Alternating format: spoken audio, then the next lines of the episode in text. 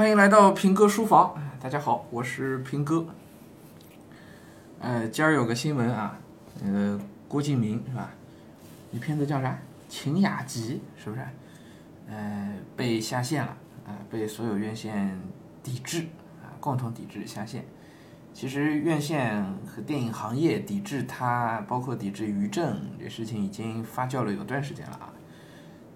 我之前也不关心这些娱乐新闻，但有一天手机上推送到一条消息，说郭敬明突然道歉了，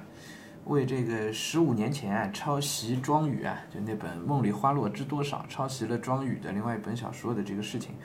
道歉了。呃，十五年前，二零零五年啊，我我还在读大学，我还在读大学，那个时候《梦里花落知多少》这个小说我还真是读过，而且读下来我还觉得起都。因为作为一个年轻人嘛，读这些青春校园小说还觉得挺有感觉的，所以那个时候我对郭敬明虽然称不上喜欢吧，但是没有什么恶意，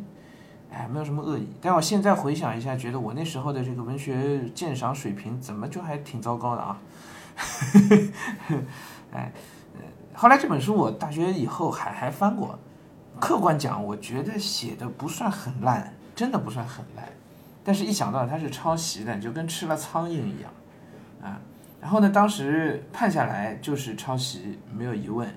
然后郭敬明当时是没有道歉，但是好像是赔钱了，啊，当时判赔二十万吧，就要二十万吧，呃，但是没有道歉。包括后来这个法院有强制执行的名单上面都有郭敬明，可他一直都没有道歉。这个呢，说真的就是挺不要脸的。就打死不承认，你知道吧？就是赔钱可以啊，然后搞得好像是，就好像庄宇就就图点钱，然后他呢就老子就是有钱，然后用钱摆平了，好像就这样一副架势，然后打死不承认。所以其实从那个事情以后，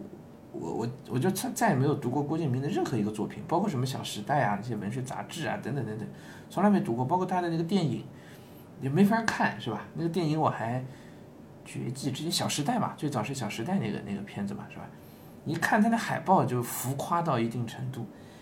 然后又了解了一些郭敬明的里里外外的各种事儿，因为我也有一些媒体的朋友，了解一些，哎呀，对这个人就是厌恶到了极点，厌恶到了极点。然后在我心里，就这样一个人，我其实是不相信他会出来真心诚意的道歉的。所以前两天看到那个道歉的新闻的时候，我心里还一惊，我想哟呵，他出来道歉了。因为提前不了解别的新闻，不了解那个背景，所以我第一反应就是肯定有什么事儿，肯定是因为一些什么功利的原因才出来道歉的。他不可能是一个十五年前的事情，现在突然良心发现来道歉了，啊，这种你说良心发现，我是不信的。果然啊，倒回头去一看，是他跟于正被整个电影行业这个被被同行们嫌弃了啊。呃，于正我不评论啊，于正也出过不少的这个爆款的作品，是吧？啊，这次也是说的抄袭，然后他们俩呢就都出来纷纷道歉啊，就说这个抄袭是不对的等等。哎，后来我再一查，原来是国家对知识产权法好像是一一月一号开始有有有什么新的法规出台是吧？还是还是要开始执行，所以他们俩可能也是害怕啊，尤其郭敬明啊，这个抵制的风潮呢，一直到今天又进一步发酵，就是他的这个叫叫《晴雅集》这个电影就被。下线了，被下线了。那很糟糕的事情是，《晴雅集》这样的电影啊，这样的一个水准的电影，竟然上线十天又收获了有四个亿的票房，这个也是让我觉得很难理解的一件事情啊！就为什么真的会有这么多人愿意去看这样水平、这样制作的电影？包括在那个《绝技二》，他换了一个什么名字，叫《冷血》什么什么那个电影啊，在在。在腾讯上上映，然后好像在腾讯上热度还非常高，在腾讯那个视频上热度还非常高。我我其实真的不太能理解。我还看到有一些人在有一些电影的这个微信号在在宣传，在给他做这个推广。哎，真是由衷的感慨一句啊！就在商业环境当中啊，很多人啊就会失去自己的一个是非对错的判评判的标准，而是仅仅以商业的利益作为衡量的这个标杆。于是就会助纣为虐，为虎作伥啊！啊，就这样的作品拿出来到市面上，在我看来怎么都不会是一件好事情啊！也许能够满足一部分人吧，那好，那再往下讲就没法聊了，因为就变成审美品味的问题，再往下就可能就就就是对人不对事了，是吧？哎，其实好的审美品味啊，是真的需要去有一个养成的过程的。我也一直相信，审美品味这个事情是一旦上去了就下不来的，下不来的。就如果你一直在低位，那么低位的就低水平的这些东西你都会觉得好，可是，一旦你脱离了这个低级趣味啊，一旦来到了相对比较高的那个位置上，就你已经站在半山腰的位置了，再看山底下的那些作品的时候，你是不会觉得它好的。哎，就它其实是有一个往上爬的一个过程的，而且它向下都没有办法兼容的，啊，所以我热切的期待着，就是，嗯，能能喜欢郭敬明电影和文学作品的人会越来越少，就半山腰底下的人会会越来越少啊，大家都慢慢的能够达到一个水平吧，希望是这样。那么这样的话，他们这一路货色也可以少赚点钱啊，少出来坑蒙拐骗，是吧？哎，可能这词用的不太准确啊！如果我们听众里有郭敬明的粉丝的话，这真对不住了啊！嗯，挺要命的。我发现我最近讲“挺要命的”这句话的频率还挺高的啊。嗯，目力所及啊，确实有很多很多挺要命的事儿。嗯，好，嗯，今天大概就就说这个事儿吧。其实讲到郭敬明，我还想到一点，就是王安忆老师啊。哎，曾经有过一个很悲观的一个说法，他说文学死了啊，因为现在也没人读文学，也没人真正去从事严肃的文学创作，呃，就算是有文学修养或者是愿意去从事文学的人，可能他们也选择了一种，比如说多媒体的方式，就是比如说是去做电影了，做电影了。王安忆老师就认为，呃，电影可能是文学获得新生的一个路径。呃，实现实也确实在向我们证明这一点，是吧？当时那些新生代的那些作家，郭敬明、韩寒为代表，其实都投身电影。可是，一旦到了电影行业里来看的话，问题又变得非常复杂。就是电影本身它是一个工业，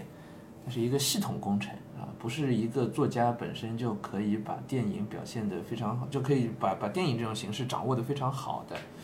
呃，电影对人物的刻画所运用的技法、镜头的运用等等等等，呃，角色的这个演员的选择，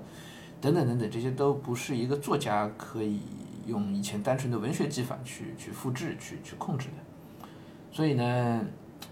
电影里边就会被加上很多很多其他的元素，啊，但是我觉得王安忆老师的这个判断或者他的这个说法，我是非常认同的。好的电影啊。两个小时、三个小时的时间，一部好的电影看下来，嗯，你会收获到的东西，我觉得可能真的不比读一本书要少，哎，可能真的是这样，哎，所以要讲电影的话，我我以前跟跟我朋友们开玩笑，我说讲文学经典，那这个不是我的本行，其实，真要讲本行，我大学因为读的是广播电视新闻学，我们是有和电影相关的一些课程的。我们当时大学里边每个学期都要自己拍一个短片的，哎，所以我我也曾经是个小导演，看了很多很多电影。对，导演不敢说，这个是开玩笑啊。但是，呃，电影看了很多很多。啊，我在豆瓣上标出来的我看过的电影应该就有一千九百多部，大概。啊，啊，还有很多没有标的。就是以前我们大学里边一直都有机会看各种外面没机会看到的片子。新闻学院广播电视新闻系的很多老师啊，赵明啊、赵老师等等，他们都，呃，在电影方面呢还是很有很有造诣的，很有造诣的。吕新宇，我们的系主任啊，吕老师还，呃，经常会邀请一些大腕儿跑到学校里来，我们也跟这个贾樟柯也见过面，哎，都是大学里的事情，啊，所以就我看过的那么多电影来讲，我觉得真的是有很多很多是，呃，很精彩的作品，有很深刻的思想。很多值得去讨论和衍生的东西啊啊！我也想过是不是可以把电影有关的一些内容做成一些节目啊，但是呃，做成音频节目啊，当时觉得，后来觉得可能形式上有点问题，所以一直没有真正落实去做啊。